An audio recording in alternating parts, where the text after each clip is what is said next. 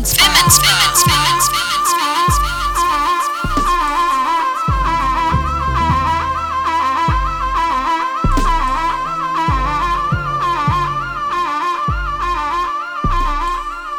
und herzlich willkommen zu Women's Bar im August. Ich bin Pauline. Lotte ist heute nicht mit im Studio, aber man wird sie im Verlauf der Folge nochmal zu hören bekommen. Die Episode der Women's Bar heute bezieht sich primär auf die Folge im März zur Tattoo-Szene, wo wir uns die Frage gestellt haben nach, ähm, okay, was gibt es eigentlich diese Tattoo-Szene? Ähm, gibt es einen Szenebegriff und ähm, was beinhaltet die Szene? Und die Frage der Safer Spaces auch. In der Folge haben wir zusammen mit Jasmin und Kira über den Status von Tattoos, cis-weibliche Emanzipation durch Tattoos und Körper, aber auch Diskriminierungsformen wie Rassismus, Fatshaming und Sexismus gesprochen. Und die Folge könnt ihr gerne nochmal nachhören, die gibt es auf Spotify. In der heutigen Folge haben wir nochmal Kira alias Nine Tattoo zu uns äh, eingeladen. Sie hat als Konsequenz auf die Episode einen Aufruf gestartet über Instagram. Ja, Ziel war es, Sexismus, sexualisierte Gewalt und Objektifikation von Flinter innerhalb der Tattoo-Szene anhand von ja, Fällen irgendwie aufzuarbeiten, genauer zusammenzutragen und das Thema zu enttabuisieren. Die Folge heute ist sozusagen ein Zoom auf den Sexismus. Also in der letzten Folge haben wir ja auch über andere äh, Diskriminierungsformen gesprochen, wobei wir den Sexismusbegriff intersektional verstehen.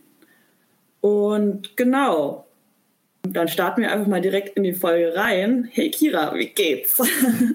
Hi, Schön, hi. dass du da bist. Ja, ich freue mich auch. Danke, dass wir das hier über die Women's Bar nochmal aufarbeiten können. Ja, richtig cool, richtig stark, dass du dir die Aufgabe, sag ich mal, aufgebürdet hast. Ähm, mega stark, mega cool, weil ich stelle mir das irgendwie total anstrengend und belastend auch vor. Aber vielleicht kannst du einfach nochmal ähm, sagen, warum, wie kamst du dem Auf, äh, Aufruf, warum hast du das gemacht? Oder was ist nach der letzten Women's Bar passiert? Also ich würde sagen, die ausschlaggebende Situation war ein Outcall, den es auf Instagram gab. Da hat die, da hat eine Betroffene den Mut gehabt, davon zu berichten, dass sie äh, von einem Tätowierer, der sich eher so der linken Tattoo-Sphäre zuordnet, dass sie von dem halt sexistisches Verhalten erfahren hat und wahrgenommen hat und auch sexuelle Gewalt. Und dann gab es halt so eine immense Solidarisierung mit der Betroffenen, was super gut ist und super wichtig ist. Also, dass sie sich das halt auch getraut hat. Man muss ja auch so vor Augen führen, dass halt so ein Outcall meistens halt wirklich so das aller, allerletzte ist, was halt Betroffene als Medium sehen, um sich halt irgendwie, ja, Gehör zu verschaffen oder auf eine Situation aufmerksam zu machen. Das kostet ja auch so viel Mut, sowas. Darüber können wir später auch nochmal reden. Jedenfalls gab es halt nicht nur so eine Solidarisierung in dem Sinne, sondern es gab halt auch so ein Fingerzeigen. Und es hat mich halt übelst genervt, weil es gab halt so Tätowierer, die diese Situation genutzt haben, um halt auch auf diesen Typen aufmerksam zu machen. Und irgendwie, ich fand es halt so krass scheinheilig, weil auch manche darunter halt waren, von denen ich auch wusste, äh, oder von denen ich halt schon gehört hatte, dass ähm, mir auch andere schon mal berichtet hatten, dass sie von denen schon mal ziemlich übergriffiges Verhalten erfahren haben. Ja, und letztendlich, keine Ahnung, sitzt man da halt da und dann, gut, wie geht man jetzt mit dieser Situation halt um? Also cancelt man den jetzt halt weg? Wie funktioniert sowas? Einfach jetzt auf Entfolgen drücken oder,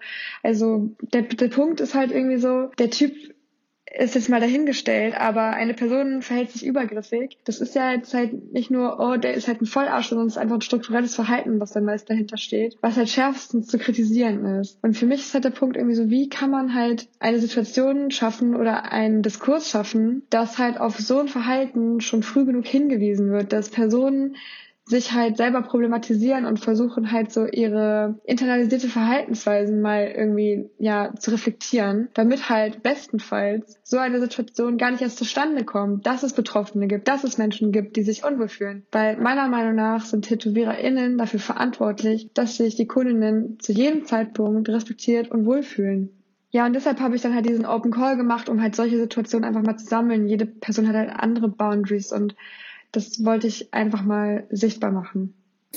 Ja, ich fand es irgendwie auch, ähm, ich habe jetzt nochmal die letzte Folge gehört und fand es interessant, weil wir natürlich ja auch im Vorfeld zu der Folge ja gequatscht haben, um was soll es hier heute gehen oder genau, was sollen die so Themen sein.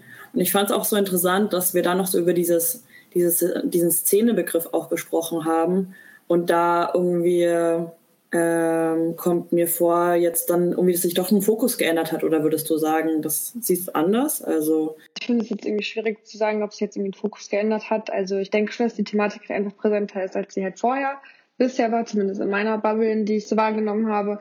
Aber was es jetzt genau bedeutet, ist halt noch fragwürdig. Also ähm, ich habe ja am Projekt irgendwie versucht dazu beizutragen, aber insgesamt bin ich da auf jeden Fall zu blauäugig rangegangen. Hat, hat dich denn was irgendwie, sag ich mal, erstaunt? Also du hast jetzt gerade gesagt, du hast, bist irgendwie blauäugig an die Aktion rangegangen. Warum? Also mir war klar, dass es halt sexualisierte Gewalt gibt und ich habe irgendwie versucht, mich da schon so ein bisschen psychisch irgendwie drauf gefasst zu machen, aber das kannst du halt nicht und schon gar nicht alleine. Und das war mir eigentlich nicht bewusst. Ich dachte, ich würde irgendwie doch die Kapazität, Kapazität haben, irgendwie mich darauf einzulassen und ähm, ja, so ein Sprachrohr irgendwie dann doch für andere zu sein. Aber letztendlich sitzt man da halt und bekommt diese Nachrichten. Also es ist halt einfach eine konstante Traumata-Abladung, die man dann da halt erlebt. Ich lese diese Nachrichten und jede einzelne ist so schrecklich gewesen. Es ist, und ähm, es war gar nicht mal so einfach, das so, es war gar nicht einfach, das so abzufangen. Ich hätte das als Gruppe machen sollen, nicht mhm. alleine. Eine Gruppe, in der ich darüber sprechen kann, weil halt auch viele Nachrichten sehr vertraulich waren in dem Sinne, dass mir die Namen genannt wurden von mhm. den Tätern, aber ich sie auf gar keinen Fall irgendjemandem sagen sollte. Und ich kenne auch, ich kannte halt auch viele von den Tätern persönlich und weiß halt dann einfach nicht, was ich machen soll. So, ne? Und äh, es hat sich auch auf andere Bereiche in meinem alltäglichen Leben irgendwie so ausgewirkt, dass ich total Angst hatte und total verunsichert war mit allem. Und ja, deshalb würde ich schon sagen, es war super blauäugig. Ich hätte mich da auf jeden Fall mit ähm, Gruppen wie zum Beispiel dem antisexistischen Support in Leipzig irgendwie auseinandersetzen sollen oder mit anderen äh, Flintergruppen oder ähm, um irgendwie da noch professionellen Support zu bekommen. Aber wie gesagt, ich habe es ich hab's ehrlich gesagt nicht gedacht, dass es wirklich so krass wird. Ja, das kann ich mir richtig gut vorstellen.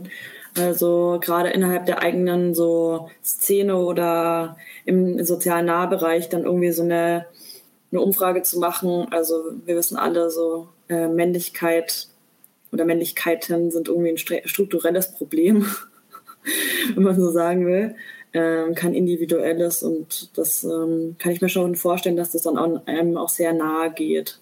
Ja, fuck, ey. Und was dann passiert, also wie viele, gab es viele Cases oder? Am Anfang war das recht verhalten. Es wurde so oft geteilt, das ist super krass. Ich weiß gar nicht, wie viele Views das mittlerweile hat, aber.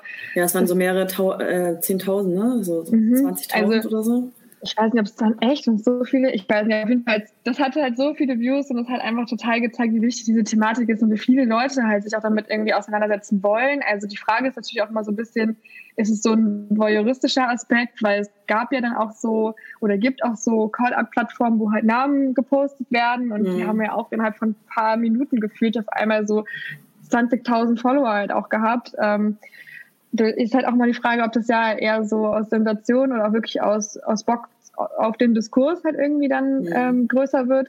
Aber ähm, ja, interessant war auf jeden Fall bei mir, dass halt echt einfach so Flinter auf jeden Fall übelst krass supportive waren und das geteilt haben, dazu Beiträge geschrieben haben, darauf aufmerksam gemacht haben und mir Nachrichten geschrieben haben, wie irgendwie, hey, danke, dass du dich damit auseinandersetzt, danke, dass du die Arbeit machst, ähm, das ist total wichtig.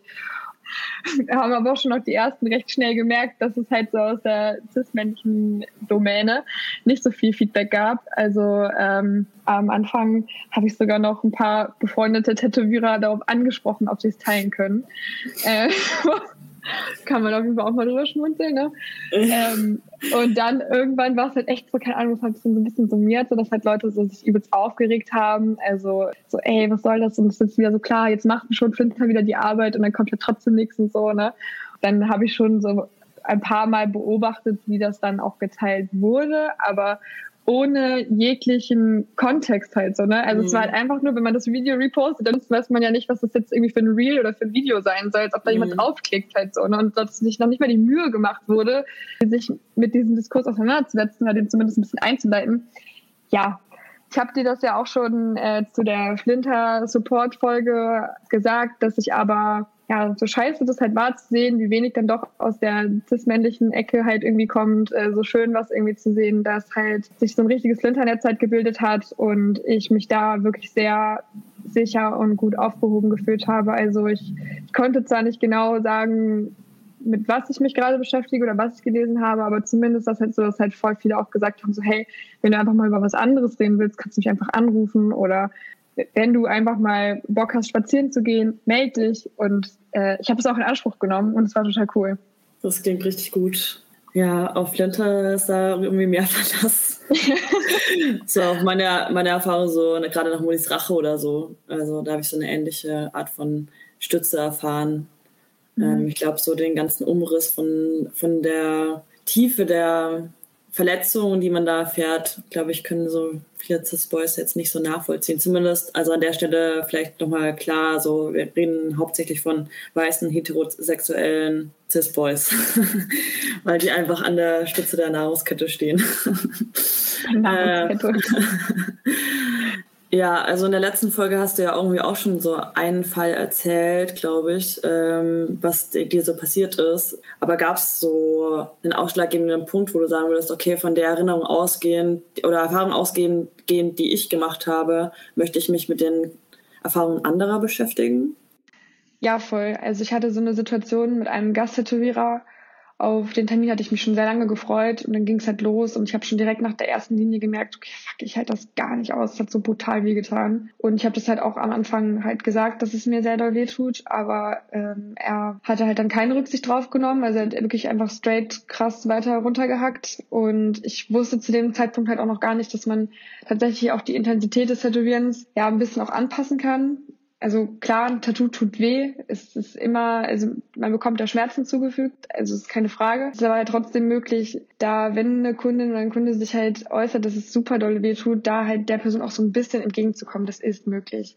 Und ähm, ja, ihm war es halt scheißegal. Er ist halt mit der gleichen Voltzahl einfach weiter geballert so. Und ich bin halt zweimal auf Klo gegangen, einfach nur um zu heulen. Ähm, und während des Tätowierens sind auch, ohne dass ich da irgendwie mein Einverständnis für gegeben habe, einfach so random auch so Leute aus dem Studio oder halt auch noch andere Leute einfach so mit rein, reingekommen und haben sich das Tattoo halt angeguckt. Und es war halt auch eh eine Stelle, mit der ich mich halt eher unsicher fühle. Und ja, es hat sich halt krass übergriffig angefühlt. Und ich habe mich auch echt wie so ein Objekt gefühlt zu dem Moment. Aber ja, irgendwie dadurch, dass ich am Anfang angemerkt habe, es tut voll weh und es halt ihm egal war und er auch sonst nicht mit mir geredet hat, gab es irgendwie auch gar keine Ebene, irgendwie irgendwas auch noch weiter zu sagen und ich habe mich dann auch gar nicht mehr getraut. Ich war einfach so still und habe es ausgehalten. Und am Ende hat er dann halt noch die Idee gehabt, noch so ein paar Freehand-Linien da irgendwie mit reinzuhauen. Und ich meinte schon so, oh, ich weiß nicht, ähm, ich glaube, das passt mir jetzt halt so. Aber er hat mich dann halt da voll reingeredet. Und es ist halt so krass, weil ich habe ja schon gesagt, so, hm, ich glaube halt eher nicht. So, und er hatte aber auch so richtig Bock drauf.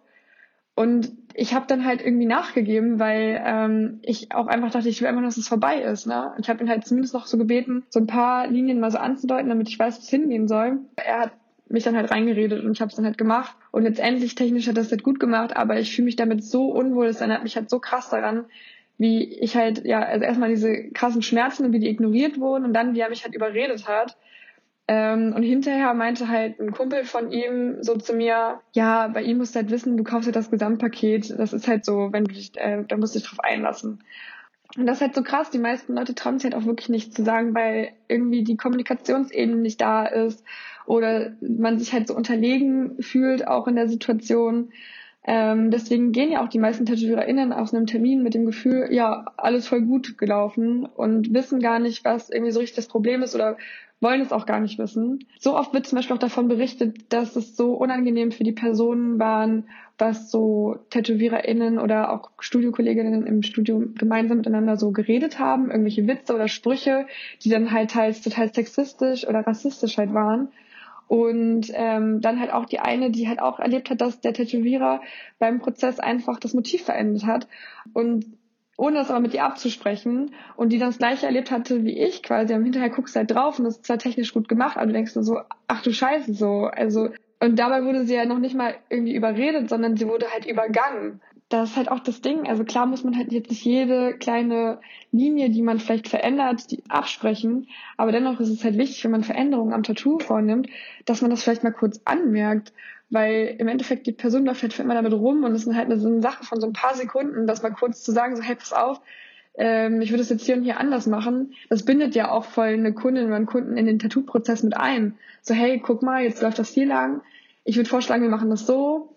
Also wie gesagt, das muss man jetzt vielleicht nicht für jeden kleinen, äh, für jede kleine Winzlinie ähm, absprechen, aber grundlegend ist halt diese Kommunikation und das Offenlegen des Prozesses, glaube ich, super wichtig, damit die Person am Ende mit einem guten Gefühl rausgeht und nicht, wie halt auch jetzt die Person, von der ich jetzt gerade erzählt habe, die auch erlebt hat, dass ihr Motiv halt irgendwie verändert wurde. Die hat sich nämlich am Ende getraut, dem Shopmanager das zu sagen, dass äh, sie sich übergangen gefühlt hat und dass sie halt die ganze Zeit so sexistische und rassistische Sprüche irgendwie sich anhören musste und aushalten musste. Und der Typ, der Shopmanager meinte dann halt so, ja, das ist halt die Tattoo-Industrie, da musst du mit klarkommen. Ja. Das ist schon krass, oder? Dann kauft man so ein, so, also was für ein Standing muss jemand haben, dass er sich sowas erlauben kann. Also, ich weiß nicht, ich finde das irgendwie total krass. Aber ich habe auch die Erfahrung gemacht, dass Menschen nicht jetzt so krass auf meine Unsicherheiten eingegangen sind mit Motiven auch. Und dann kann man auch, die kann man auch erstmal haben, so safe man mit dem äh, Motiv ist, finde ich. Kann man erstmal, wenn es dann draufgemalt ist oder draufgemalt, also halt so erstmal steht der Entwurf auf der Haut, bevor tätowiert wird, dass man erstmal nochmal so zehn Minuten hat, wo man einfach so ein bisschen Panik kriegt. Also ich meine, wie normal, also müsste das eigentlich sein, ne? Ja, voll. Also darauf muss man auch einfach dann halt Rücksicht nehmen. Das ist auch mit einzuplanen. Ja. Dass, äh, man, also ich glaube, die meisten haben das, oder? Also, keine Ahnung, ich glaube, es ist ja immer schwierig, so zu generalisieren, aber äh, man muss ja einfach vor Augen halten, das ist eine Entscheidung, die für immer getroffen wird und manchen bedeutet das vielleicht mehr und manchen halt weniger. Aber trotzdem, also allein auch schon aus ästhetischen Gründen halt auch mal zu gucken, ob es jetzt gerade passt oder nicht. Und keine Ahnung, also klar, bei manchen Motiven, bei manchen Menschen ist es vielleicht scheißegal, aber dennoch, ähm, es ist ja auch nicht nur das Motiv, mit dem du für immer rumläufst, sondern es ist ja auch die Erinnerung, die du dann eigentlich auch für immer daran hast, ne? Genau. Und wenn die Situation halt einfach scheiße ist, dann kannst du es halt schon direkt vergessen. Ja, also dazu fällt äh, mir jetzt halt auch noch eine andere Einsendung ein, die wir uns mal anhören könnten, wo es auch tatsächlich genau darum geht, ähm, dass die Person im Endeffekt sich jetzt hinterher auch überlegt, dass sich äh, entfernen zu lassen, das Motiv. Ja, hören wir mal rein.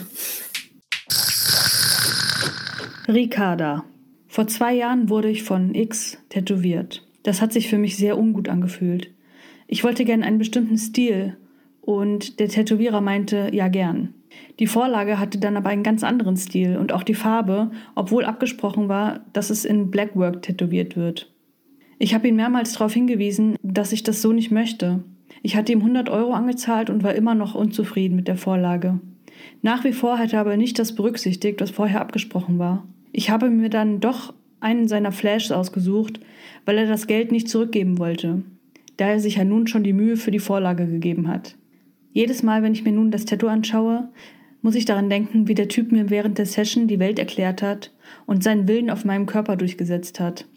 Ich möchte das Tattoo gern gecovert haben, damit die Situation so immer wieder in den Kopf geholt wird. Es ist zwar schön gestochen, aber es erinnert mich an eine sehr unschöne Situation. Ja, also ich finde, das Beispiel greift halt auf mehreren Ebenen halt schon mal auf, was wir halt eben schon besprochen haben. Plus schneidet das ja auch nochmal dieses Thema an, dass ich glaube, also ich glaube, das Grundproblem war ja da irgendwie auch so, dass sie das Gefühl hatte, sie kommt da ja gar nicht mehr jetzt raus, so, weil sie hatte die Anzahlung für einen anderen Stil ihm überwiesen. Und ich weiß halt auch, dass es um einen Stil ging, den er früher gemacht hat, aber jetzt nicht mehr macht oder nicht mehr so viel macht, aber er hatte ja dafür zugesagt. So, und sie hatte die Anzahlung für einen anderen Stil überwiesen, aber hat dann letztendlich ein Motiv in einem anderen Stil bekommen. Und irgendwie wäre es vielleicht wichtig gewesen, dass sie die Möglichkeit auch für so einen Exit irgendwie gekriegt hätte, weil er hat ja dann quasi nicht mehr die Vereinbarung eingehalten und vielleicht wäre es besser gelaufen, wenn sie gemerkt hätte, okay, ich habe halt die Chance, von dem Termin zurückzutreten. Ich meine, klar hat er sich die Mühe gemacht und hat ein Motiv gezeichnet, aber scheinbar ja anders als das, was abgesprochen war. Das ist halt, aber eh halt ein super schwieriges Thema, weil klar, wenn du dich jetzt hinsetzt und was zeichnest, du willst es halt auch nicht umsonst machen. Aber das Ding ist halt so, man spricht ja vorher extra ab, in welche Richtung das geht, damit man bestmöglich halt nicht umsonst sich da irgendwie hinsetzt, um was zu zeichnen. Und ja, dass dann halt sich die Kundin irgendwie so unter Druck gesetzt gefühlt hat davon, ist halt ja super schwierig und tut mir halt auch voll leid für die Person, dass ich habe halt vorhin fälschlicherweise entfernen gesagt, aber dass sie das jetzt halt covern lassen möchte. Ähm, aber zusätzlich auch noch das, was wir vorhin besprochen haben, halt dieses Gespräch, in welche Richtung das verläuft. Und das ist halt so krass. Also, wie gesagt, jede Person hat andere Triggerpunkte und dass sie sich da eigentlich die Welt erklären lassen will, ist auch nachvollziehbar. Und es ist halt so krass, dass manchen Leuten gar nicht auffällt, wie sie halt irgendwie mit ihrer Kommunikation oder mit dem, worüber sie halt reden, Leute halt in eine total doofe Position bringen. Und ja, also die Spitze ist natürlich dann halt, wenn es halt auch in so rassistische und sexistische Scheiße überläuft, ne? Ja, also du hast ja irgendwie im Vorfeld gesagt, so die häufigste ähm, Kategorie, sag ich mal, war so sexuelle Anspielung. Das ist ja eigentlich genau das, oder? Ja, voll. Also das finde ich ist halt schon eigentlich die, die schlimmste, was heißt die schlimmste Stufe? Ich möchte da jetzt halt auch keine, keine Sachen als weniger ähm, schlimm oder so darstellen, aber das ist halt, finde ich, einfach eine Sache. Also wenn es halt wirklich dann so um, um Sexualität oder sexuelle Anspielungen angeht, da frage ich mich echt. Also, aber was genau meinst du mit sexuellen Anspielungen? So sexuelle Anspielungen, da ist halt mit gemeint, beziehungsweise konnte ich halt so das so clustern in den Einsendungen, die ich halt bekommen habe, dass halt Kundinnen auf ihren Körper auf jeden Fall oft angesprochen wurden, ähm, dass ihnen oder dass halt so im Gespräch so Themen angeschnitten wurden wie ich stehe auf kurze Haare und dann hat die Person, die gerade tätowiert wird, halt auch kurze Haare oder ja, da gibt's halt verschiedene Dinge auf jeden Fall, die ähm, mir da geschickt wurden. Also eins wäre jetzt zum Beispiel auch von Martina, was wir uns mal anhören könnten. Martina.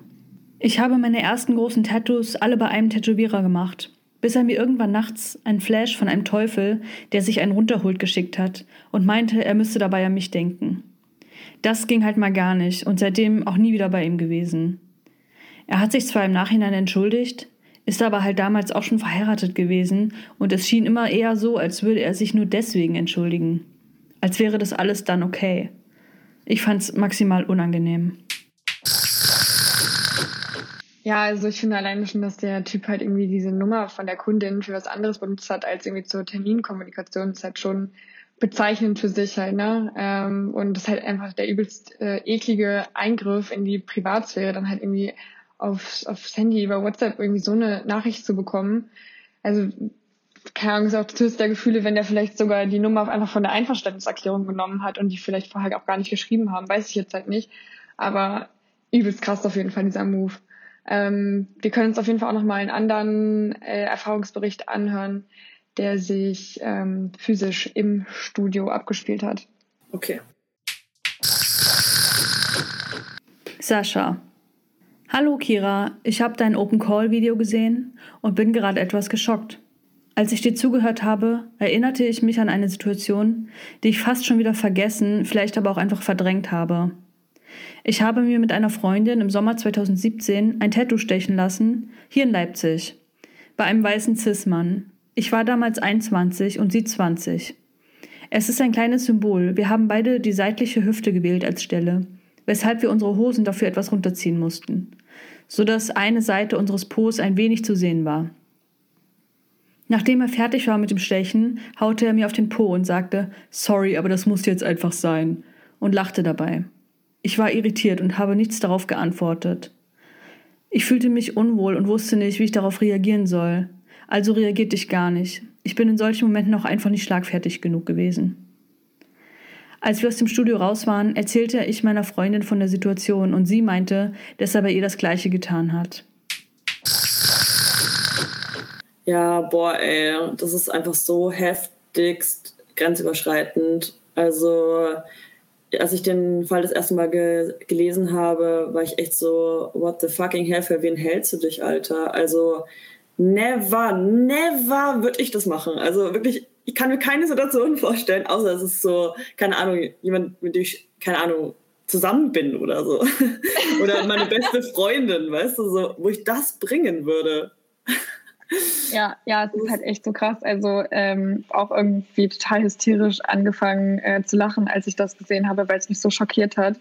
Weil sie ja auch voll die Schuld irgendwie, weil sie sich irgendwie auch irgendwie gesucht hat. Also das, das war ja auch so, ich fühlte mich unwohl und wusste nicht, wie ich, wie ich reagieren sollte. Also reagierte ich gar nicht. Ich bin in solchen Momenten auch einfach nicht schlagfertig genug. Also voll verständlich. Halt ja so, also ja, voll verständlich und so muss sie auch nicht, aber es ist halt nicht ihre Schuld, ne? Ja, das, also das ist halt so traumatisierend in so einer Situation, Voll. wenn dir sowas halt widerfährt.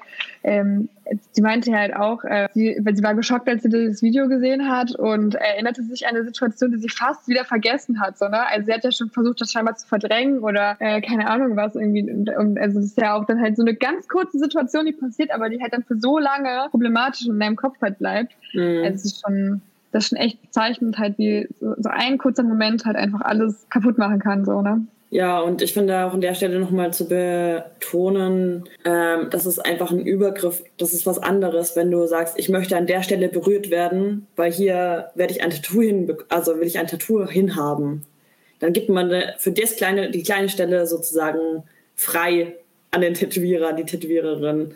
Aber alle anderen Körperstellen sind meine. So, ich weiß nicht, was genau daran nicht zu, zu raffen ist. So, ich weiß nicht. Ja, das musste ja jetzt auch sein, ne? Also das ist halt ja auch, also das ist halt so krass. Und da haben wir ja wieder, wie die Meinung halt abgesprochen wird und wie er halt entscheidet, was jetzt sein Ja. muss und was halt nicht, so, ne? Mhm. Das ist halt so literally halt nicht nur Machtmissbrauch irgendwie als Tätowierer, sondern das ist halt auch einfach so krass diese cis-männliche Macht, die da halt einfach genutzt wird, äh, wo dieser Typ, das junge Mädchen einfach voll, also es ist ja voll unterdrückend einfach, was er da gemacht Ja. hat. Krass. Äh, mir fällt dazu auch tatsächlich noch eine Einsendung ein. Ich habe dir ja schon davon erzählt, dass halt dadurch, dass es bei Instagram mir leider nicht mehr diese Such, also leider nicht diese Suchfunktion gibt, finde ich diese Nachricht leider nicht. Es ist eine Nachricht, die ich nicht mehr finde, aber die mir halt zugeschickt wurde, wo halt davon berichtet wurde, dass sie ein Tattoo zwischen den Brüsten bekommen hat und der Typ dann halt mit der Vaseline nicht nur die Stelle, wo sie tätowiert wurde, eingerieben hat, sondern halt ihre gesamte Brust halt angefangen hat zu massieren mit dieser Vaseline. Sie wusste halt gar nicht, was sie sagen sollte und sie wusste halt auch erst ehrlich gesagt nicht, ob das vielleicht nicht auch so sein muss, weil es ja halt so im unmittelbaren Umfeld von dem Tattoo halt war. Ja. Und sie hatte halt auch noch nicht so viele Tattoos, wie ich das da rauslesen konnte. Und ähm, war halt erst auch voll verunsichert, aber dann halt auch so schockiert, weil ich meine, du liegst da auf dem Rücken und dann wirst du auf einmal, also das ist ja auf einmal halt so angegrapscht und ja, also äh, die ist natürlich halt nie wieder hingegangen, aber sowas zu erleben, das ist halt auch echt knallhart, ne? Ja, ich finde auch, ähm, was du äh, gesagt hast, so man weiß ja, man gibt ja auch irgendwie die Expertise, Haltung irgendwie an die Person ab. Also auch logischerweise, es sind die Dienstleistungen. Ne? Also ich gehe auch zu einer Tätowiererin, zum Tätowierer, weil ich mir denke, die Person beherrscht das Handwerk, aber weiß auch, was, wie es mir damit am besten geht. Ne? Also wie ich mich da best, am besten äh, pflege und so weiter und wie ich das damit am besten umgehe. Und ich glaube, ich würde da auch so, bei meinen ersten Tattoos hätte ich da wahrscheinlich auch gedacht, so, Klar, wahrscheinlich gehört das so oder so. Ja, ja, voll. Also das ist, aber das ist ja leider das Problem, das ist ja leider der Trugschluss, Ja, Den es macht halt halt, gibt. ne? dass man halt denkt, irgendwie auch nur weil eine Person irgendwie viele äh, Abonnierende auf Instagram irgendwie hat oder äh, ein paar coole, paar coole Bilder hochgeladen hat und ein paar coole Stories auch macht, dass das halt auch bestimmt dann ein guter Tätowierer oder Tätowiererin halt ist. Also das hat auch so diese, ich glaube halt, dass auch wirklich diese Internetpräsenz da auch sehr mit reinspielt, so ein Bild zu konzipieren, wie offen und wie cool und wie nett man halt irgendwie ist. Aber das ist halt leider wirklich ein Trugstoß. Und das, diese Expertise des Tattoos ist halt auch so das eine, beziehungsweise dieses Handwerks. Ähm, aber das haben wir auch vorhin ja schon gesagt, da gehört ja einfach noch so viel mehr dazu. Und dadurch, dass man sich ja auf so vielen Ebenen, dass man da sich halt so in ja, in eine, in so eine ausgelieferte Position äh, gibt, ist es halt so essentiell, dass da halt einfach das Bewusstsein einfach jetzt mal für entsteht, auf wie vielen Ebenen man halt einfach, ja, dass man da halt einfach wirklich den Blick für hat, wie sehr man eine Person halt irgendwie belasten kann oder wie weit, in, wie weit man halt ihr halt im besten Fall entgegenkommen kann, damit sie sich halt gut fühlt. Also ich habe halt das Gefühl, dass dieses Maß noch lange nicht erreicht ist, dass es Menschen gut einschätzen können. Ja, also hast du explizit auch nach ähm, cis-männlichen Übergriffen äh, gefragt oder ist das so passiert, dass, dass der Outcome so war? Ich habe schon explizit danach gefragt. Ich habe aber auch diesbezüglich ähm, Nachrichten bekommen, so, warum ich mich denn auch nur auf Typen fokussieren würde, weil natürlich diese Machtposition als Tätowierer oder Tätowiererin sowohl von Typen als halt auch von allen anderen halt ausgenutzt werden kann, die halt tätowieren.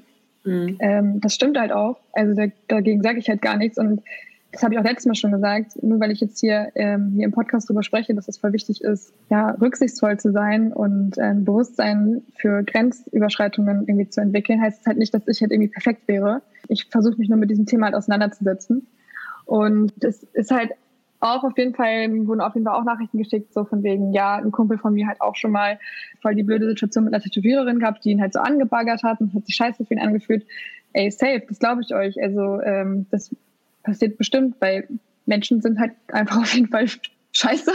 Und äh, das sind halt einfach, ne, also darum, also, aber was du halt auch gerade schon sagst, es geht halt einfach um so ein strukturelles Problem und es gibt ein cis-männliches Problem, was ich hier gerade fokussieren möchte, weil es halt auch einfach, genau, weil es halt um die soziale Stellung halt geht und hat sich auf jeden Fall auch ja, gezeigt, dass es ähm, dominierend ist. Ja. Definitiv. Ja. ja, du hast es ja vorhin schon angesprochen, dass auch Einsendungen kamen in Bezug auf sexualisierte Gewalt. Willst du darüber noch was erzählen? Ähm, ja, also wir könnten uns auch mal ein Beispiel anhören von einer Situation, die mir beschrieben wurde, die nicht in einem Tattoo-Studio stattgefunden hat. Das war für mich halt irgendwie auch nochmal voll interessant. Also was heißt interessant? Ich hoffe, du verstehst mich jetzt halt richtig. Also halt zu sehen, wie dieser Machtmissbrauch halt natürlich durchaus auch außerhalb der Räumlichkeiten eines Tattoo-Studios halt stattfindet, weil also meistens halt auch tatsächlich auf dieser Grundlage dieses Vertrauens, der Vertrauensbasis, die man sich halt bei Terminen halt aufbaut, gibt es Personen, die halt immer und immer wieder auch zu einer Person halt kommen und sich wohlfühlen. Und dann hat man halt einfach so ein, ja, weil es auch eine intime Situation halt ist mit Tätowieren, hat man einfach auch voll das gute Verhältnis natürlich irgendwann, was man entwickelt. Man kennt sich immer besser und es wird immer entspannter halt irgendwie. Ja, aber tatsächlich wird auch genau diese Vertrauensbasis und diese, ja, diese Verbindung dann halt auch leider ausgenutzt. Also wir können uns jetzt mal den ähm, Bericht von Fabienne anhören. Fabienne. Hey Kira, ich habe gerade deinen Open Call gesehen und ich hätte da was, was ich gern teilen würde. Ich bin, glaube ich, nicht bereit, den Namen der Person zu nennen, weil ich nicht weiß, wie gut ich mit so einer Outcall-Welle klarkommen würde. Die Erfahrung, die ich gemacht habe, hat sich zwar nicht direkt in einem Tattoo-Studio abgespielt, allerdings geht es um einen Tattoo-Artist, ähm, der ein Studio in Leipzig hat. In der Szene sehr aktiv ist und sich nach außen gern als feinfühliger Tattoo-Artist im Safe Space Studio präsentiert. Das Ganze hat sich auf einem Festival abgespielt. Meine Freundinnen und ich kannten den Tätowierer schon einige Jahre, waren regelmäßige BesucherInnen des Studios. Wir waren fast schon gute Bekannte und haben uns zufällig auf dem Festival getroffen, zusammen getrunken, getanzt. Er war betrunken, wollte eigentlich in der gleichen Nacht wieder zurück nach Leipzig fahren und nicht dort übernachten. Die Freundin, die eigentlich mit mir im Zelt schlafen wollte, hat dem Tätowierer netterweise ihren Platz in unserem Zelt angeboten, weil sie eh noch weiter feiern wollte und er nicht mehr nach Hause kam. Für mich war das völlig in Ordnung. Meine Freundin und ich hatten ihm sehr vertraut. Kurz nachdem wir, der Tätowierer und ich, uns ins Zelt legten, hat er angefangen, mich überall anzufassen und versucht, mich zu küssen. Ich habe immer wieder versucht, seine Hand von meinem Körper zu nehmen, ihn weggeschoben, ihm gesagt, dass er das lassen soll. Ich lag zusammengekauert in der letzten Ecke des Zelts, um so wenig Körperkontakt wie möglich haben zu müssen. Er hat nicht aufgehört, fasste mich überall weiter an. Ich war körperlich eh total fertig, hatte keine Kraft mehr, bemühte mich nicht mehr, seine Hände weiter von mir wegzuschieben und versuchte zu schlafen. Irgendwann bin ich wirklich eingeschlafen, dann irgendwann wieder aufgewacht und er hatte seine Hände immer noch an meinem Körper. Mir ist davon so schlecht geworden, dass ich dachte, kotzen zu müssen. Ich bin zur Toilette gegangen. Als ich wieder zurückging, war das Zelt leer, er abgehauen. Mich gruselt der Gedanke, dass diese Person so doppelmoralisch ist. Ich fühle mich unwohl bei dem Gedanken, dass dieser Typ in seiner Arbeit Flinterpersonen so nah ist und dass ich auf meiner Haut drei Tattoos trage, die er gestochen hat und meine Erinnerungen an diese Nacht manchmal wieder hochholen. Ich habe selbst schon mal daran gedacht, ihn namentlich zumindest im erweiterten Bekanntenkreis out zu callen aber ich habe irgendwie Angst vor den Konsequenzen. Ich weiß, dass er eine kleine Familie hat und hätte Angst, das kaputt zu machen. Total blöd, ihn zu schützen, aber das hält mich davon ab. Oh Mann. Es tut mir einfach ja. mal so leid, sowas zu hören. Und da auch wieder genau das, was wir vorhin schon hatten. Man trägt halt die Erinnerung an dieses an diese Personen, die das machen, genauso auf der Haut. Also das ist eigentlich, könnte genauso gut halt eine Ehre sein, aber ein ja. Tätowierer meinte mal zu mir, naja, mir ist so wichtig, dass, dass du, dass das Tattoo, ähm, das du trägst, gut aussieht und dass du eine gute Erinnerung daran hast, weil du läufst ja mit einer Visitenkarte von mir rum. Und das hat der anscheinend mal irgendwie, keine Ahnung, vergessen oder ihm scheißegal gewesen oder nicht darauf angewiesen auf Visitenkarten oder kein Plan. Ja, voll. Also ich finde das halt so bezeichnend auch, wie es halt beschrieben wird, dass sie schon so oft da war und ihre Freundin halt auch. Und das Ja. halt ist eigentlich so ein Typ, von dem man halt denkt, der ist äh, nett und aware und bietet einen Safe Space so von wegen. Und das erinnert mich auch gerade vorher an diese Aktion, die es dann auch noch gab letztens. Da könnte man ähm, TätowiererInnen, bei denen man sich safe fühlt, bei Instagram in so einem, also drei, drei Personen halt nennen. Und ähm, ganz ehrlich, das ist halt, also das ist halt so destruktiv, weil eine Person kann hundertmal nett sein und trotzdem dann einmal sexualisierendes voll Arschloch halt. Und Mhm. ähm, deswegen, es bringt nichts so. Es bringt nichts, so solche Listen zu führen oder irgendwie, also klar, es ist natürlich immer ein gutes Indiz, wenn sich viele Leute wohlgefühlt haben, aber man kann sich nie sicher sein. Es kann immer irgendein Arsch sein halt. So, es kann immer irgendwas passieren. Aber es war halt auch witzig so, also so witzig es halt sein kann. In dem Zuge äh, haben halt auch viel, oft ähm, Cis-Typen gegenseitig sich verlinkt in diesen äh, Story-Posting-Geschichten, weil sie sich ja so sicher beieinander gefühlt haben. Oh, Freut mich für euch, gut. Jungs. Ja.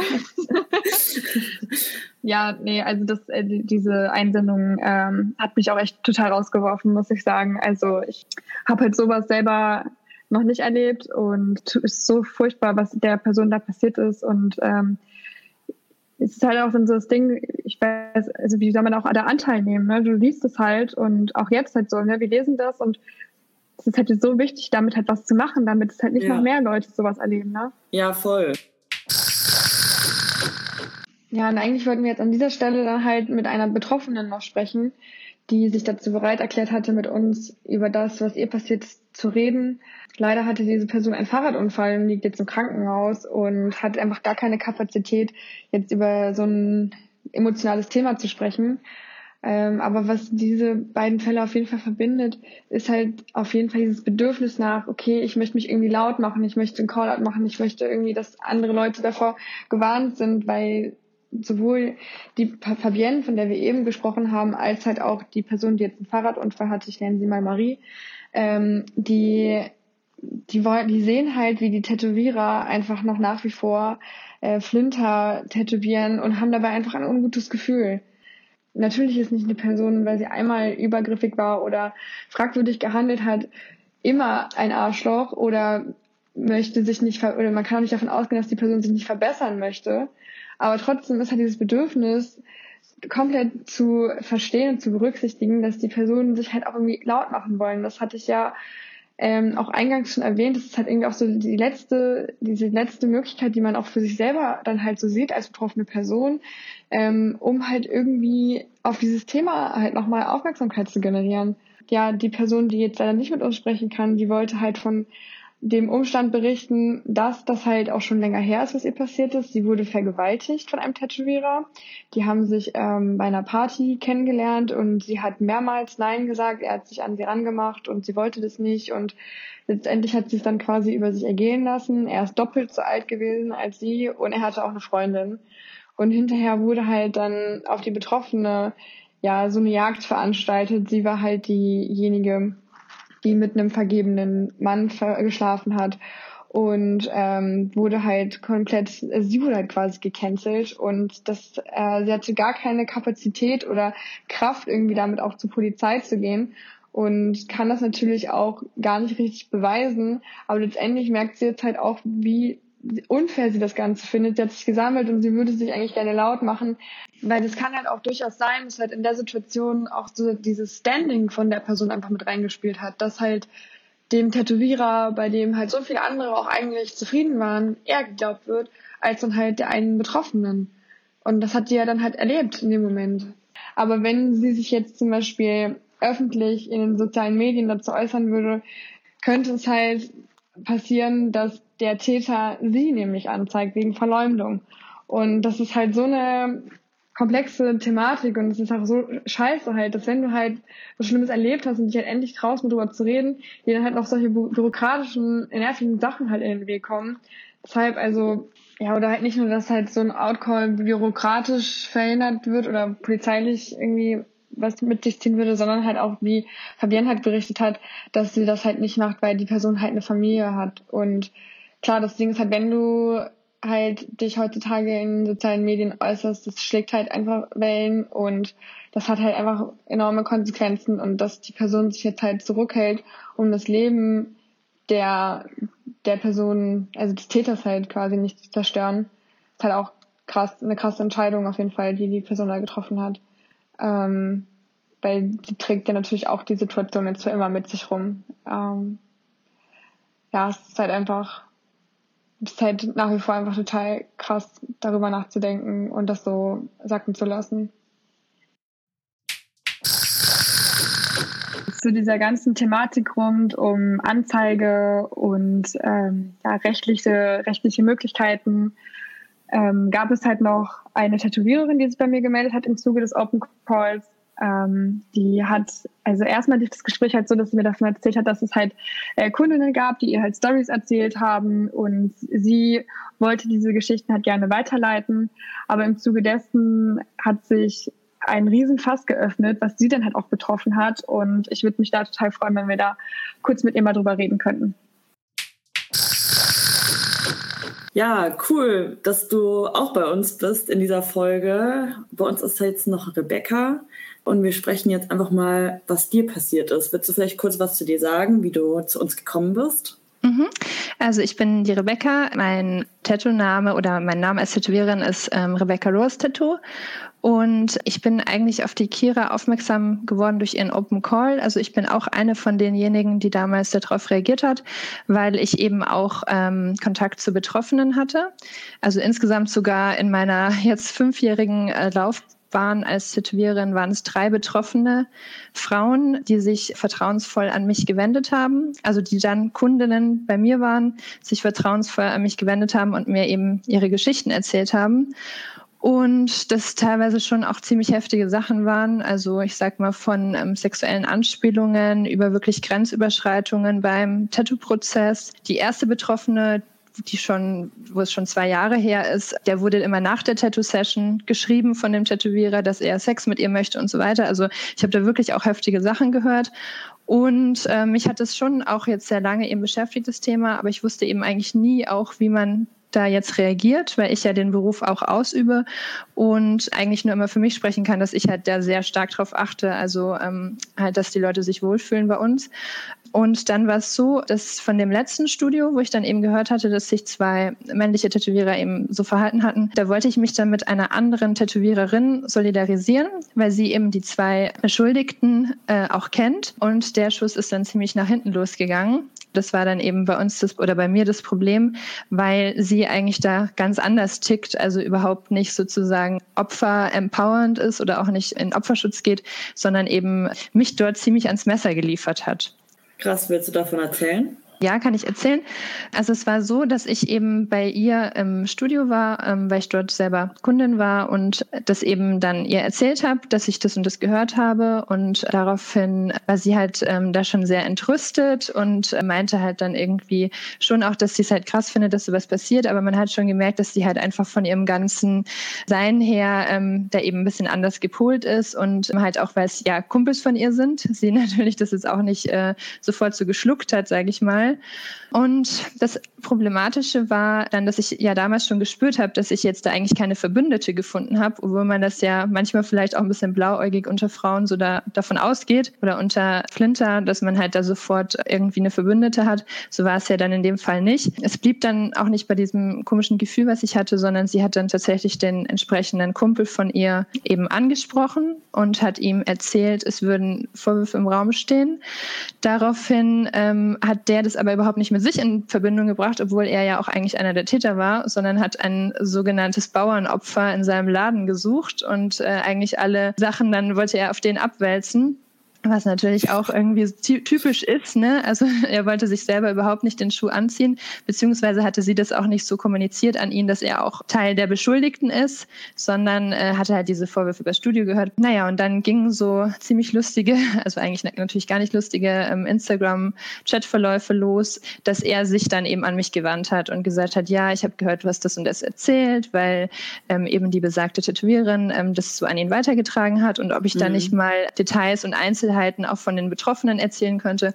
Und für mich war das eben extrem wichtig, eigentlich in dem Betroffenenschutz zu bleiben und auch ähm, für die Betroffenen transparent zu bleiben. Das heißt, ich war immer parallel mit den Frauen im Gespräch und habe auch immer versucht, die sozusagen einzuweihen, welche Schritte ich da jetzt weitergehe oder nicht. Aber die wollten partout natürlich auch nicht, dass ich jetzt irgendwelche mhm. Namen nenne oder dass ich jetzt Details weitergebe von den Erlebnissen, weil die natürlich auch Schutz hatten, was passieren kann, ne? ist ja klar. Und deswegen habe ich das auch weiterhin geschützt und habe da also keine Details erzählt, sondern habe sozusagen diesem Täter auch nur eine Zusammenfassung gegeben. Das, was ich eben eingangs auch schon gesagt habe, von halt sexuellen ähm, Grenzüberschreitungen, Anspielungen, Nachrichten und so weiter. Mhm. Naja, und dann ging das irgendwie so weiter, dass sie tatsächlich den einen im Laden damit konfrontiert haben aber eben der, mit dem ich geschrieben habe, weiterhin auch nicht sich selber als Täter identifizieren wollte. Ja, aber sie dann irgendwie in ihrer äh, tollen äh, männlich geprägten Gruppe drauf gekommen sind, dass äh, ja eigentlich keiner Schuld hat, weil das sind ja alles halt, haltlose Beschuldigungen, die ich und die ähm, Opfer eben da aufstellen würden und sie hätten ja immer Stammkundinnen und die Stammkundinnen würden ja dafür sprechen, dass alles in Ordnung wäre und wir würden uns das alles ausdenken und dann fiel eben auch schon zum ersten Mal ähm, dieses, ähm, ich solle doch mal den Tatbestand Rufschädigung googeln. Ähm, da ist mir natürlich dann schon ganz heiß geworden irgendwie in dem Moment, weil ich dachte, okay, das Krass. ist schon eine andere Hausnummer.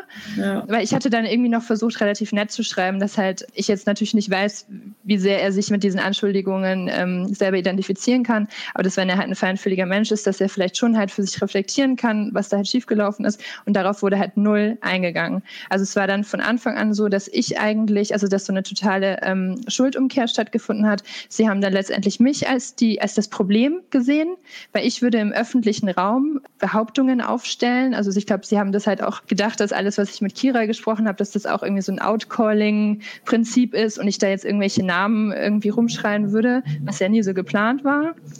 Ähm, genau, und dann kam aber halt wirklich öfter eben auch so dieses ähm, Wort Verleumdung und ähm, ich soll halt aufpassen, was ich jetzt sage, weil sie würden ähm, jetzt das ganze Gesprächsmaterial sichern, was ich so gesagt hätte und würden das zur Poli Polizei tragen. Und das war natürlich für mich eine ganz schlimme Zeit. Also ich war plötzlich selber so in diesem Spotlight, ähm, dass ich was falsch gemacht habe, obwohl ich ja eigentlich nur die, ähm, ja, die Betroffenen schützen wollte. Und mir ging es dann natürlich selber auch psychisch ja, sehr schlecht dann in der ganzen Situation. Und es ist ja auch alles jetzt schon ein paar Monate her, aber ich merke jetzt auch, wenn ich drüber rede, dass es immer noch ja, einen sehr auffühlt einfach. Hm. Ja. Mir fällt dazu gerade halt auch ein, dass ich auch noch angerufen wurde. Also es, es war so ein Telefonat abgemacht mit einem Tätowierer und äh, der hat mich auch gebeten, dass ich bitte keine Namen nennen soll ähm, in meinem im Zuge meines Open Calls, weil er auch schon meinte, ja, er hätte mit seinen Kumpels darüber gesprochen, die hat auch alle tätowieren und ähm, die nehmen an, dass sie vielleicht genannt äh, wurden und ich soll doch bitte davon absehen, die Namen öffentlich zu machen. Und das finde ich halt so krass. Das hat ja auch Rebecca halt gerade gesagt, so dass halt, sobald halt die Leute halt irgendwie Angst haben, dass, dass ihre Namen, Namen publik werden, ticken mhm. die halt irgendwie aus und versuchen irgendwann irgendwas zu machen, um bloß halt nicht mal sich selbst zu reflektieren, sich selbst zu problematisieren, sondern versuchen dann halt irgendwie alles Mögliche in Betracht zu ziehen, um halt irgendwie die Schuld von sich abzuwenden. Und ja, dass halt dann halt auch Rebecca halt damit reingezogen wird und halt auch sie als Schuldige dann irgendwie da in diesen Kontext gezogen wird. Ja, also das ist, finde ich, halt super repräsentativ für all das, das wir halt auch eben schon gesprochen haben. Ich finde persönlich auch irgendwie so interessant, dass so es nur noch um die Schuld, den Schuldstatus mhm. irgendwie geht, gar nicht um eine Betroffenheit, also eine persönliche Betroffenheit. Genau. Okay, ich war ja auch in der Situation mit drin und ähm, will ich so eigentlich sein? Also ich finde es irgendwie so interessant. Also ich, vielleicht kannst du dazu auch noch was sagen, Rebecca.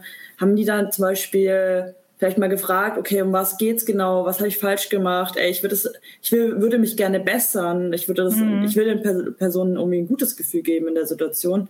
Oder kam es gar nicht zu so einem Gespräch? Ähm, nee, also ich hatte halt das Gefühl, das Einzige, was Ihnen jetzt wirklich, also wo ja immer drauf gepocht wurde, ich soll sozusagen diese betroffenen Frauen irgendwie ans Kreuz liefern. Und dadurch, dass das ja nicht stattgefunden hatte und ich natürlich ähm, die auch mit, sie wollten ja nicht, dass Details preisgegeben wurden. Ich verstehe schon, dass das natürlich für die Beschuldigten schwierig ist, dann dieses Verhalten im Nachhinein halt auch so für sich zu reflektieren, weil wenn dir jetzt natürlich, eine, also jemand nur grob eine Geschichte erzählt, was du gemacht hast und nicht im Detail, natürlich ist das schwer nachzuvollziehen. Also ich verstehe diesen Konflikt schon in der Situation, aber trotzdem würde ich persönlich mit sowas trotzdem anders umgehen Und es fiel ja sofort in der dritten Nachricht von diesem einen äh, Tätowierer an mich dieses mit äh, Google mal den Tatbestand Rufschädigung. Ab dem Zeitpunkt war es ja natürlich bei mir eigentlich schon wieder vorbei und bei den Bef Betroffenen schon lange. Weil wenn ich, also ich habe das ja für die transparent gehalten. Ich habe ja teilweise Screenshots gemacht und das den betroffenen Frauen auch äh, dann weitergesendet, weil mir das eben wichtig war, dass sie halt ähm, sofort das mitbekommen. Und ähm, das war eben halt auch das Problem. Ne? Und, und deswegen, ähm, dadurch, dass ich eben keine Details preisgegeben habe, wussten natürlich die Beschuldigten teilweise nicht so super genau, was vorgefallen war. Aber es kam eben nicht so das, wie du gerade meintest, so ein sensibler Umgang damit, so, oh Gott, äh, da muss ich mich jetzt mal reflektieren oder da überlege ich jetzt mal genau in der Vergangenheit, was ich gemacht habe, sondern halt sofort dieses, nee, also wir haben nichts gemacht, bei uns ist alles gut. Äh, Stammkundinnen sprechen für sich, was ich eigentlich auch schon Witz finde, weil das habt ihr ja schon gesagt, ähm, dieses, dass ja es bei 100.000 äh, sozusagen KundInnen äh, gut laufen kann. Und es reicht ja, wenn eine ein blödes Gefühl hat. Es reicht ja, wenn eine missbraucht wurde oder, oder belästigt wurde. Ne? Also selbst dieses Argument mit den Stammkundinnen zieht ja überhaupt nicht. Also natürlich kann das sein, dass da tagtäglich äh, Leute ein- und ausgehen, die ein gutes Gefühl haben. Das möchte ich ja gar nicht absprechen. Aber es gibt eben auch zwei aus diesem Studio, die einfach ein blödes Gefühl hatten. Und da hat mir das schon gefehlt, irgendwie so eine gewisse Verantwortung einfach für das Handeln zu übernehmen, dass halt die Beschuldigten dann einfach sagen, ja gut, äh, anscheinend habe ich da wirklich was verbockt, ähm, wir wollen uns gern bessern, bitte gib uns irgendwie Hilfestellung, wie wir uns bessern können. Das hätte ja alles stattfinden können im Dialog, aber durch dieses, sofort dieses Gericht, also diese Anklage und dieses Gerichtsprozess und wir mhm. sammeln jetzt Beweismaterial, bin ich natürlich auch eher in eine eher erstarrte Haltung gegangen und wollte natürlich auch nicht mehr kooperieren, ist ja auch klar, oder habe mich auch sehr bedroht einfach gefühlt, ne? Ja, umso krasser, dass du dich jetzt traust, trotzdem in unserem Podcast zu sein. Also voll, ja. voll cool. Ja, und voll danke. scheiße, dass dir das, dass dir das passieren musste. Ey. So ja. Abfuck. Äh, und wie ist dann die ganze Geschichte so für dich ausgegangen? Ähm, also das war dann das Problem eben, dass diese, ähm, also diese ähm, Anzeige sozusagen im Raum stand oder mir das halt, ich mehrmals damit unter Druck gesetzt wurde. Und ähm, das finde ich dann eh immer ganz lustig, weil gerade so in den linken Szenekreisen ähm, dann alle immer schnell mit der Polizei kommen, ähm, obwohl äh, sonst immer alle große ACAB schreien und man immer das Gefühl hat, Betroffene werden nur ernst genommen, wenn irgendwie der Polizeistempel unter irgendeine, äh, unter irgendwas drunter steht. Und ähm, das muss ich auch sagen, das hat mich auch extrem gewurmt in der ganzen Geschichte, weil das halt einfach mehr Schein als Sein ist. Genau, und letztendlich war es tatsächlich auch so, dass die ganze Geschichte sich nur dadurch aufgelöst hat, dass eine der Betroffenen mir zugesichert hat, ähm, Beweismaterial zu veröffentlichen. Also wenn es zur Anzeige kommt, dass sie eben ja, Screenshots veröffentlichen würde und das habe ich eben dann einem der Beschuldigten auch so gesagt, dass ja Beweismaterial existieren könnte. Also ich habe jetzt nicht damit sozusagen gedroht, weil ich natürlich auch gehofft habe, dass sich die Situation eh auflöst. Aber ich wusste eben, dass im Fall der Fälle halt sozusagen dann auch Beweise da wären, weil es ist ja auch nicht äh, ausgedacht gewesen. Es war ja tatsächlich passiert, komischerweise. Ja, ja. genau. Ja. Oh Mann, ey. Und was ich finde, ich da auch voll rauskommt, dass du diese Brohood das hatten wir, genau. glaube ich, auch schon mal in irgendeiner anderen Podcast-Folge, ich weiß mhm. gar nicht mehr mhm. welche. Mhm. So dieses ähm, sich gegenseitig irgendwie bestärken darin, dass man eh ein cooler Typ ist und ja, voll. Ja. Wir hatten das ja auch schon vorhin im Gespräch gesagt, wo in diesem Kontext, wo es ging, bei welchem Tätowierer habe ich mich safe gefühlt und die Cis-Typen sich untereinander ja. dann halt genannt und repostet haben.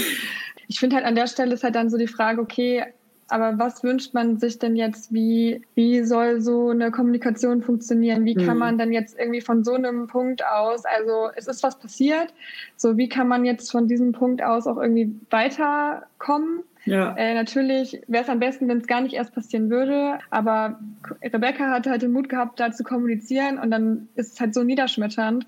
Ich hatte jetzt auch halt zum Beispiel einen Tätowierer habe ich auch angesprochen, weil der mir mehrmals im Open Call genannt wurde, aber nicht aufgrund von sexuell übergriffigen Verhalten, sondern da halt, ich würde jetzt einfach mal, dass es eher so strukturelle männliche Macht ist, die er ausgespielt hat und die er gar nicht wahrnimmt. Wo, also da habe ich ihn jetzt einfach mal drauf angesprochen. Das heißt einfach, also ich habe ich hatte übelst schwitzige Hände, als ich dem geschrieben habe und ihm das geschildert habe, dass er mir halt ein paar Mal genannt wurde und war halt echt gespannt, wie er darauf reagieren würde. Und von ihm kam halt wirklich so eine, ja, sehr verständnisvolle, aber erschrockene Nachricht. Also zum einen halt dankbar, dass ich äh, den Mut mir genommen habe, um ihm zu schreiben und halt auch, dass ich mir die Zeit genommen habe. Auf der anderen Seite aber so dieses, ich habe eigentlich immer das Gefühl gehabt, dass meine KundInnen halt immer total zufrieden sind und äh, mich wundert das total und äh, aber danke, dass du mir das sagst. Er hat mich dann auch gefragt, ob wir uns mal treffen wollen, dass wir darüber vielleicht auch mal quatschen können, wenn ich will. Also er hat mir jetzt gar nicht irgendwie die Arbeit aufgeladen, sondern ich glaube, das ist jetzt einfach wirklich konstruktiv tatsächlich gemeint gewesen.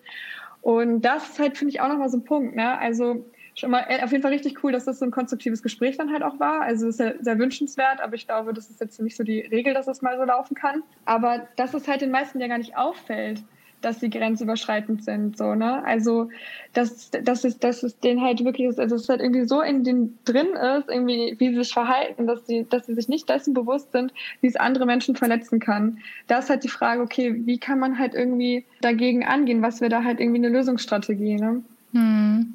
Ich kann nur ganz kurz heute, ähm, weil es jetzt ganz gut passt. Ich hatte zum Beispiel, ich habe ja heute auch tätowiert und ich habe heute eine Situation mit meiner Kundin gehabt, wo mir das bewusst geworden ist, ähm, wie schnell man im Grenzüberschreiten sein kann, auch im Tattoo-Prozess, ohne es zu merken. Und zwar habe ich einen Oberschenkel tätowiert und ähm, habe mit rechts tätowiert und mit links die Haut gespannt und musste dann aber so an die Innenseite ran vom Oberschenkel und habe mich dann irgendwie so mit meinem mit meiner linken Körperhälfte so über sie drüber gelegt und hing so halb über ihrem Bein und habe in dem Moment gemerkt, dass man halt oft auch unterm Tattoo-Prozess dazu neigt, irgendwie sich dann den Kunden oder die Kundin so zu drehen, wie man es gerade braucht und aber irgendwie vielleicht auch, wenn man so im Flow ist, gar nicht checkt, dass es für den anderen unangenehm sein könnte und habe dann aber dadurch, dass ich ja jetzt in dieser ganzen Thematik so drin bin, versuche ich da extrem drauf zu achten achten zum Beispiel. Und das würde ich auch allen anderen ähm, empfehlen, die in unserem Job arbeiten. Und habe dann sie gefragt, hey, ist es für dich okay, dass ich mich gerade so auf dein Bein abstütze?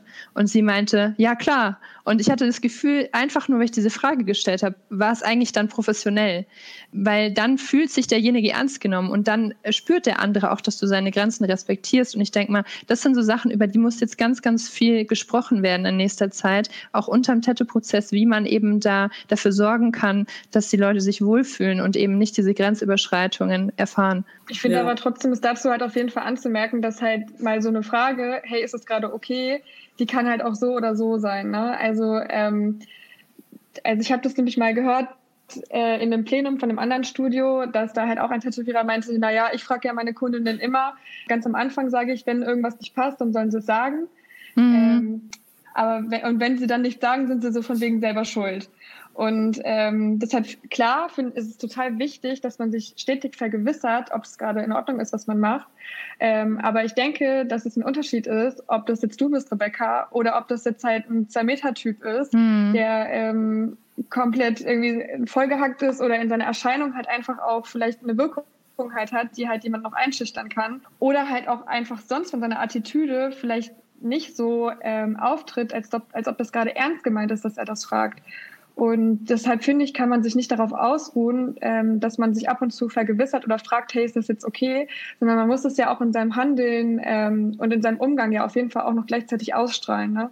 Hm. Ähm, Aber was würdest deswegen, du jetzt zum Beispiel sagen, äh, was könnte man da ergänzend noch machen? Also jetzt zu diesen Fragen und so weiter? Ja, ich denke halt, dass generell ähm, die Kommunikation und ja, dass, dass, generell die Kommunikation auf jeden Fall ausbaufähig ist. Mhm. Ähm, so, eine, so eine einfühlsame und ja, entschleunigte vielleicht auch Kommunikation, die der Person, die da ist, auch das Gefühl gibt, hey, es ist gerade wichtig, dass du da bist.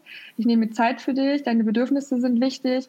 Und ich glaube, das, das äh, vergisst man vielleicht auch manchmal, wenn man halt auch schon so lange tätowiert oder so oft tätowiert, dass das für die Person, die halt gerade da ist, halt schon exciting halt ist also für manche vielleicht mehr oder weniger, aber ich glaube, wenn man halt der Person wirklich das Gefühl gibt, so, ey, es ist gerade voll wichtig, dass du deine Grenzen kommunizieren kannst und ja, ähm, aufeinander halt eingeht, dass man ja da schon eher dem entgegenwirken kann. Und da ist halt ja, vielleicht auch ein Vorgespräch oder sich mal kurz noch mal Zeit zu nehmen, bevor man überhaupt anfängt, glaube ich, sehr ähm, konstruktiv, als dass man halt einfach nur von vornherein sagt, ja, wenn was ist, sag Bescheid, ne?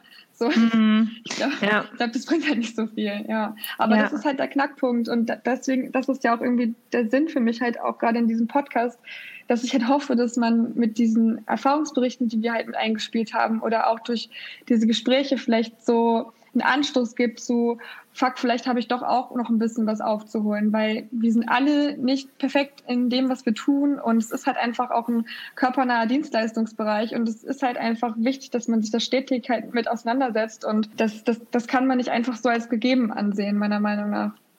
Ja, Ja, ich als äh, Kundin in Tattoo-Studios würde mir auf jeden Fall auch wünschen, dass man zum Beispiel auch öfter mal fragt. Also bloß weil man einmal gefragt hat, was auch Kira gesagt hat, heißt es nicht, ähm, dass das dann in jeder Situation irgendwie okay ist.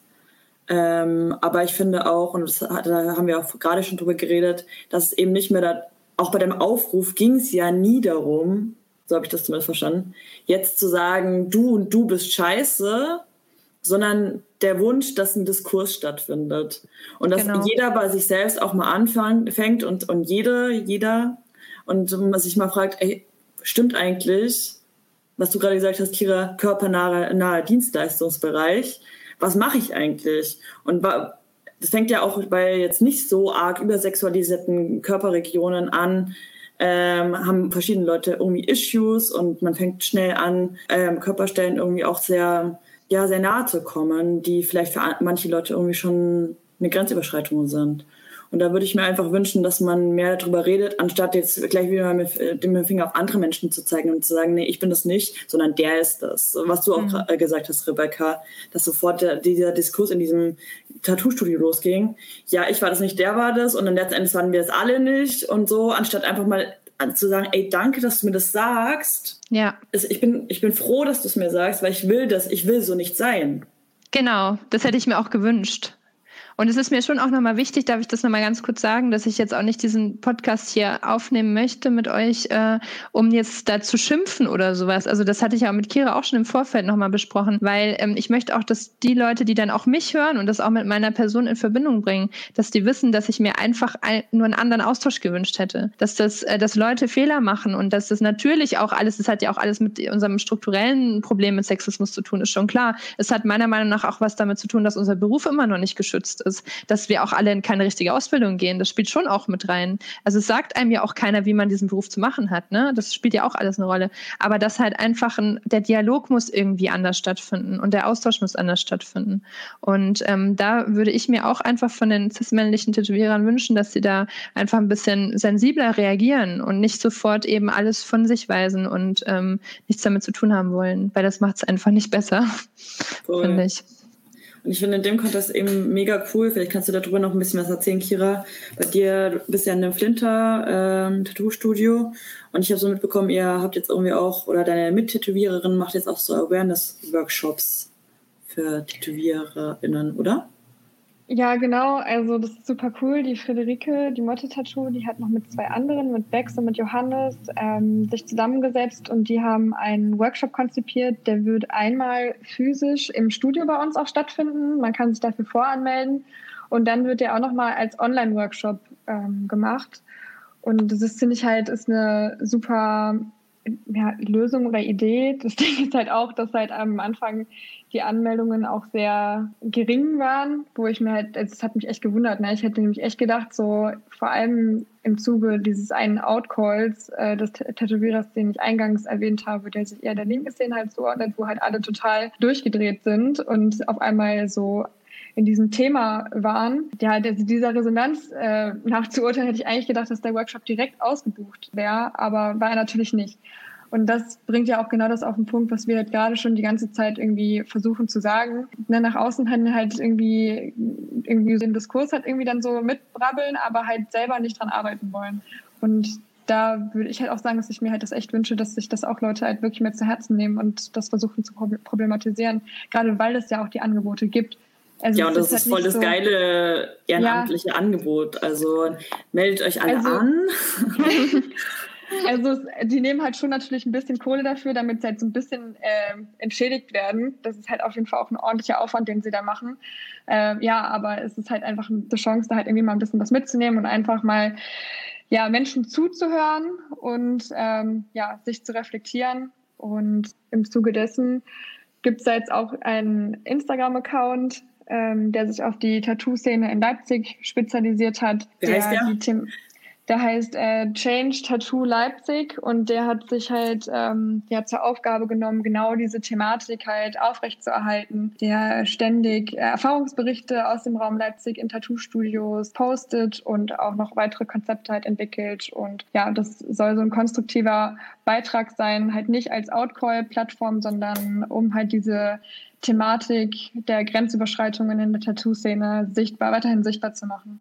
Was ich mir persönlich noch voll wünschen würde, wäre, was du auch vorhin gesagt hast, Rebecca, dass man eben nicht mit diesem Bro-Hood-Scheiß mitmacht, sondern als gerade Flinter äh, Verbündete füreinander ist ja, was du vielleicht ein bisschen meinst, ist, also das wäre ja so, Sisterhood ist ja sozusagen mhm. so ein mhm. bisschen das Pendant zu diesem äh, eigentlich negativen Brotherhood, was halt oft, sag ich mal, noch negativ oder toxisch gelebt wird in diesen Kreisen oder in diesen cis-männlichen Kreisen. Ich muss sagen, Sisterhood-mäßig finde ich es mega im Moment. Also da kann ich auch sagen, ähnlich bestätigen, auch was Kira gesagt hat, dass man sich da sehr schön im Moment solidarisiert und zusammenhält und ähm, ich da auch super, super Feedback auch von, von vielen weiblich gelesenen Kundinnen zum zum Beispiel bekomme bei uns. Also die, das funktioniert gut, aber ich würde mir eben noch sozusagen von der Brotherhood mehr wünschen, dass die halt da auch ein bisschen sensibler werden, vielleicht auch einfach ein bisschen mehr in so eine Weichheit kommen. Also das, ich finde, das ist, wirkt alles auf mich immer noch so sehr hart und alles wird von sich gewiesen und ähm, das würde ich mir einfach wünschen. Also so eine Sensibilität für diese Thematik. Genau, und auch keine Angst davor zu haben, sich selber mal kritisieren zu lassen. Das ist auch, denke ich mal, ein Problem. Ne? Also das spielt ja da auch mit rein. Also dass halt viele auch dieser Beschuldigten einfach ein totales Problem mit Kritik haben. Und aber ich finde, man sollte immer kritikfähig sein und auch bleiben. Und nur so kann man sich ja auch menschlich äh, weiterentwickeln. Ja, das ist ein richtig guter Abschluss, außer Kire will noch was hinzufügen. ja, also ich würde mir wünschen, dass ja, KundInnen irgendwie mehr Mut haben, Dinge anzusprechen. Nur so kann man TätowiererInnen auch auf Verhalten hinweisen, was einem nicht so gut gefällt. Ähm, ich glaube, es ist halt irgendwie voll wichtig, da mit so einem, ja, mit so einem Bewusstsein ranzugehen, dass die Personen sich auch ändern wollen. Also, dass denen das auch gar nicht bewusst ist, was sie gerade machen. Und deshalb ich wünsche halt allen den Mut, halt Sachen anzusprechen. Ich wünschte halt auch, ich hätte es halt irgendwie direkter angesprochen von der Geschichte, die ich halt am Anfang erzählt habe. Ähm, ja, ich glaube, so kann man halt auch so die nächsten KundInnen davor, ja, irgendwie schützen, dass denen halt auch sowas passiert. Ich wünsche mir außerdem, dass Kundinnen halt einfach im Kopf haben, dass nichts ausgehalten werden muss, worauf man keinen Bock hat. Also wenn du merkst, das fühlt sich nicht gut an, dann läuft da gerade auf jeden Fall gewaltig was schief und du musst das nicht aushalten. Und ich finde, man kann auch gehen. Man muss das nicht durchziehen, bloß weil jemand angefangen hat, finde ich. Also es ist halt schade, aber letztendlich läuft man dann mit der Visitenkarte der Person auf der Haut rum. Weiß nicht, ob man das unbedingt will. Gut. Ja, dann danke ich euch beiden ganz, ganz, ganz, ganz herzlich, dass ihr äh, der Women's Bar euer Vertrauen geschenkt habt und dass ihr heute bei uns wart. Und ähm, wir verlinken natürlich alle Seiten und alle Tipps, die wir gegeben haben. Meldet euch zum Awareness Workshop an und bis zur nächsten Folge. tschüss. Danke, tschüss. Women's, Women's, Women's, Women's, Women's.